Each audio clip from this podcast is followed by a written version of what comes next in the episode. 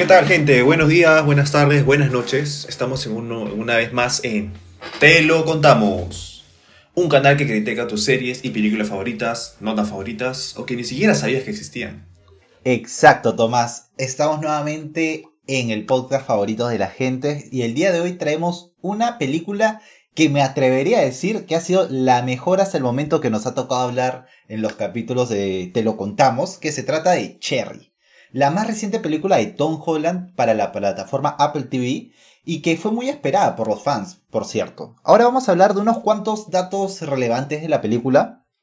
Que bueno, lo principal es el cast, tuvo un cast increíble. Tenemos a Tom Holland, que probablemente es uno de los actores más famosos de Hollywood en la actualidad debido a su éxito con Spider-Man. Y también traemos como los directores a nada más y nada menos que a Joe y Anthony Russo, los hermanos Russo. Así que una completa locura esta película. ¿Qué tienes que decir sobre eso, Tomás? Claro, sí, esa es una de las razones por las expectativas subieron, pero uff, como humo en realidad, porque juntar a Tom Holland y a los hermanos Russo en una película que no es de superhéroes, pucha, ¿quién no quisiera verla, no? Sí, obviamente. Y bueno, Tomás, para continuar, vamos a hablar un poco sobre el desarrollo de la película, que fue una trama muy bien plantada. Y bueno, en términos de guion tiene una estructura bastante interesante, ya que está dividida en tres actos. Cada acto tiene una propuesta totalmente diferente que incluso podrían ser tres películas distintas, dato ahí muy curioso. Además, poseen diferentes ritmos y diferentes cargas emocionales. Y otro de los puntos también relevantes de esta película es que rompen la cuarta pared y están en constante interacción con el espectador. Esto es un recurso que rara vez se usa para este tipo de películas, ya que por lo general es para comedia, ¿no? Y bueno, ahora vamos a hablar un poco del principio de la historia, que al inicio se podría decir que es la clásica historia de amor, la gente diría que no, que es aburrida y demás, pero Créanme que lo que continúa después de ese principio vale la pena y este principio, por más que no fue lo mejor de la película, yo creo que fue necesario para meternos en la historia de los personajes. Ahora vamos a hablar un poco más a fondo sobre la trama. ¿Qué tienes que decirme sobre eso, Tomás? Claro, es cierto, ¿no? La primera etapa, como tú lo mencionas, es un poco lenta, nos introduce su historia del amor, la cual considero yo que ayuda, ¿no? A contar el tema en general. En este caso, la película trata del estrés postraumático de lo que es capaz de ser el amor Sí, lo sé, suena muy cliché para, Netflix, ¿verdad? Pero es, una versión destructiva de que puede resultar una relación intensa. Disculpe por el spoiler, sino ¿quién diría que es una hermosa historia de amor juvenil que terminaría en un intento de suicidio por una sobredosis en medio de la calle? Parece que esto lo han sacado así de un diario, ¿no? Un diario, un diario chicha de la televisión peruana.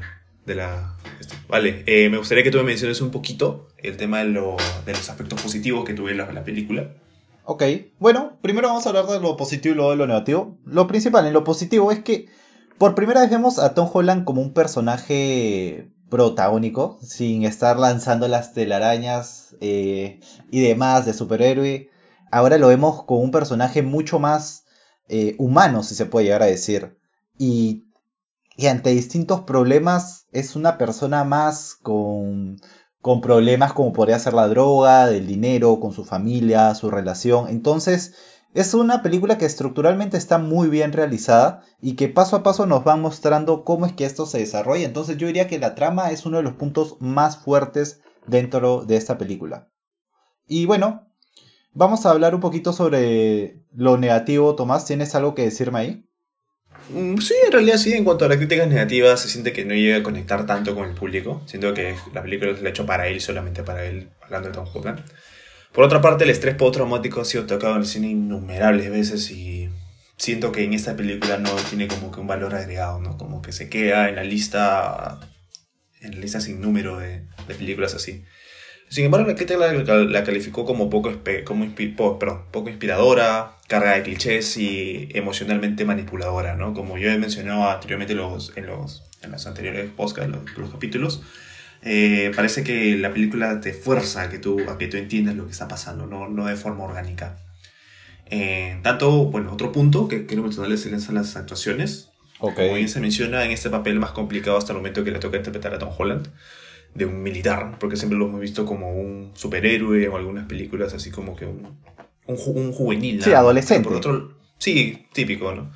Pero por otro lado, el resto de cast aporta con una buena actuación y pizcas de comedia. Nada rescatable, pero fuera de lo estándar, pero como que mantiene la línea en realidad. ¿Tú tienes algo que comentarme acerca de las actuaciones? Sí, bueno, como mencionamos anteriormente, aquí vemos a Tom Holland en otra faceta totalmente distinta y para mí ya ver esto y en una buena trama me basta. Si bien como mencionas puede llegar a ser un poco cliché, eh, va dentro del estándar, yo creo que ver a uno de los actores del momento, probablemente como dices, interpretando uno de sus mejores papeles hasta la actualidad y con una trama y un guion fuerte que se sostiene durante toda la película, fue muy entretenido. Así que es una película que volvería a ver, por ahora no, porque la he visto recientemente, pero a futuro yo creo que tranquilamente la recomendaría y la volvería a ver. Pero bueno, ahora vamos a hablar un poco más del guion, ahora acá de la parte más minuciosa. ¿Qué tendrías que decirme ahí, Tomás?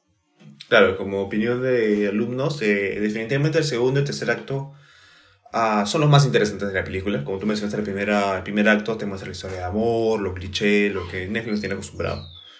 Pero durante el segundo acto sientes que estás en una película de guerra, llena de explosiones, paisajes, tramas violentas. Mientras que en el tercer acto todo se torna un poco más oscuro, depresivo, posee una carga emocional súper fuerte toda la horita es contada desde el punto de vista de Cherry del futuro, cerca de su muerte. Yo creo que esos actos estuvieron bien separados.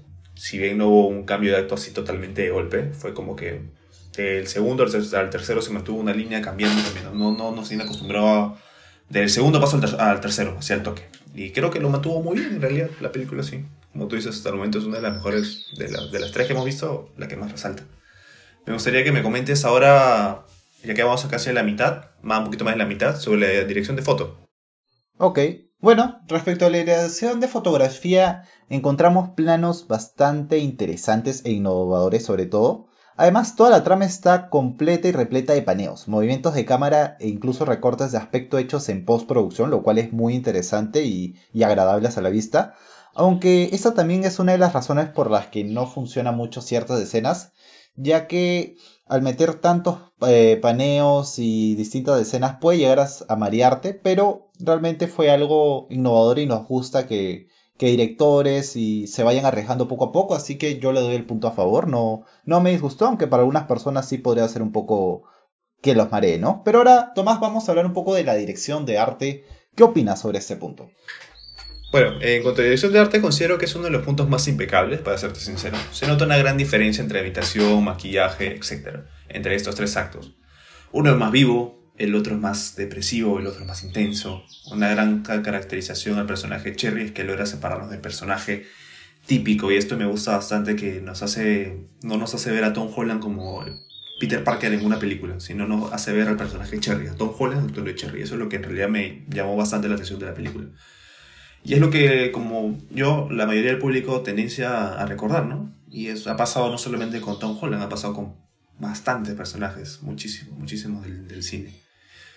Bueno, eh, ya llegamos a la parte final de este, de este capítulo, pero Fariso, antes que nada me gustaría saber cuál es tu, puntaje acerca de la película del 1 al 5. Bueno, del 1 al 5 yo creo que ese va a ser el puntaje más alto que doy a una película que hemos visto en el podcast, y es que le doy un sólido 4. Una película muy interesante, que si bien lo dijimos al inicio va un poco lenta, el cliché, el amor y demás, yo creo que toca puntos eh, muy importantes de, desde la perspectiva humana que le puede suceder a cualquier persona, así que lo doy un sólido 4, me gustó la actuación de todo, de todo el caso estuvo perfecto, me sorprendió Tom Holland, como lo mencionaste, eh, la narración, todo lo que mostró la película, de la dirección de fotografía, de arte, muy interesante, así que le doy un sólido 4. ¿Y tú, Tomás, qué punto le harías? Mira, estoy, estoy de acuerdo con todo lo que tú me estás diciendo. Me gusta mucho la actuación de Tom Holland, cómo dividen los tres actos, que siento que es un reto para todo, todo guionista y director. Esos son los puntos a favor. Me gustó también la dirección de arte, la dirección de foto, todo en realidad, ¿no? Un poquito, ¿no? Que el, el primer acto que es demasiado cliché. Por ello, yo te daría también una puntuación de 4. 4 siendo, siendo, siendo amable. Es una película que en realidad la recomendaría y la volvería, la volvería a ver, sí. No me moriría por verla, pero sí la volvería a ver. Bueno, creo que acordamos que la puntuación de ambos sería un 4. Un 4, un sólido 4. Entonces, Tomás, ya nos vamos despidiendo de toda la gente. Muchas gracias por haber escuchado este podcast. Aquí en Te lo contamos. Recuerden que estamos en todas las plataformas y esperamos verlos en nuestro siguiente resumen de película. Síganos en todas las redes y Tomás, últimas palabras que estamos contra el tiempo. Uy, Nada, gracias chicos, gracias por estar acá en un, un capítulo nuevo y bueno, nos estaremos viendo de las próximas. No se olviden seguirnos y para seguir continuando con nuestro contenido. Vale chicos, cuídense bastante. Listo, nos vemos. Chau, chau. Chao chicos, bye.